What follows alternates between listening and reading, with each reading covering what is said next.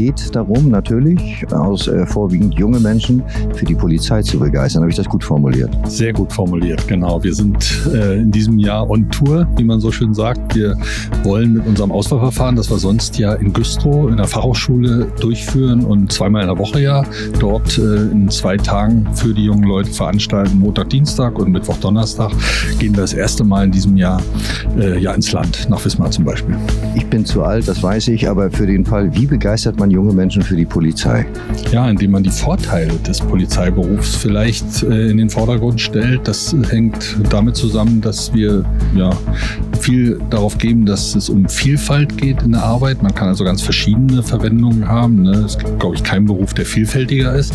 Und was die jungen Leute selber wissen und suchen, das ist auch richtig und wichtig, ist die Teamarbeit. Ne? Polizei ist immer äh, eine Arbeit, die man nicht alleine macht, sondern im Streifenwagen sitzen immer zwei.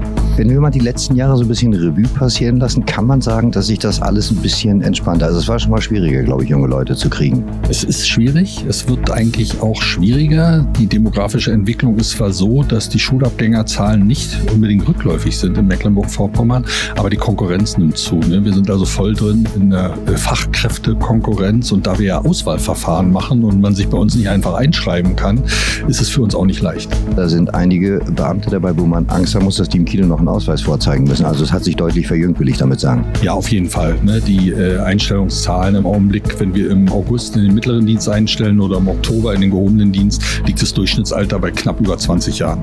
So, und eine Frage, die alle natürlich noch interessiert, wie hoch ist die Hürde für den Fall, dass ich mich begeistert, dass ich am Ende auch durchkomme, weil das ist ja der tiefere Sinn. Ja, also wir haben äh, ein vier- oder fünfstufiges Auswahlverfahren, je nachdem, ob man mittleren oder gehobenen Dienst anpeilt. Und die erste Hürde ist immer das Diktat. Deswegen machen wir die auch hier im Bürgerschaftssaal der äh, Stadt Wismar, um eben äh, den Leuten hier den Sprung in das gesamte Auswahlverfahren zu erleichtern. Danach käme dann bei uns in Güstrow ein kognitiver Leistungstest, ein Sporttest, den man sich gerne auch auf YouTube anschauen kann. Greta muss man bloß eingeben, Greta und Polizei MV, dann kommt dieser Sporttest. Und am zweiten Tag ein Interview und für die Bewerber des gehobenen Dienstes noch eine Gruppensituation.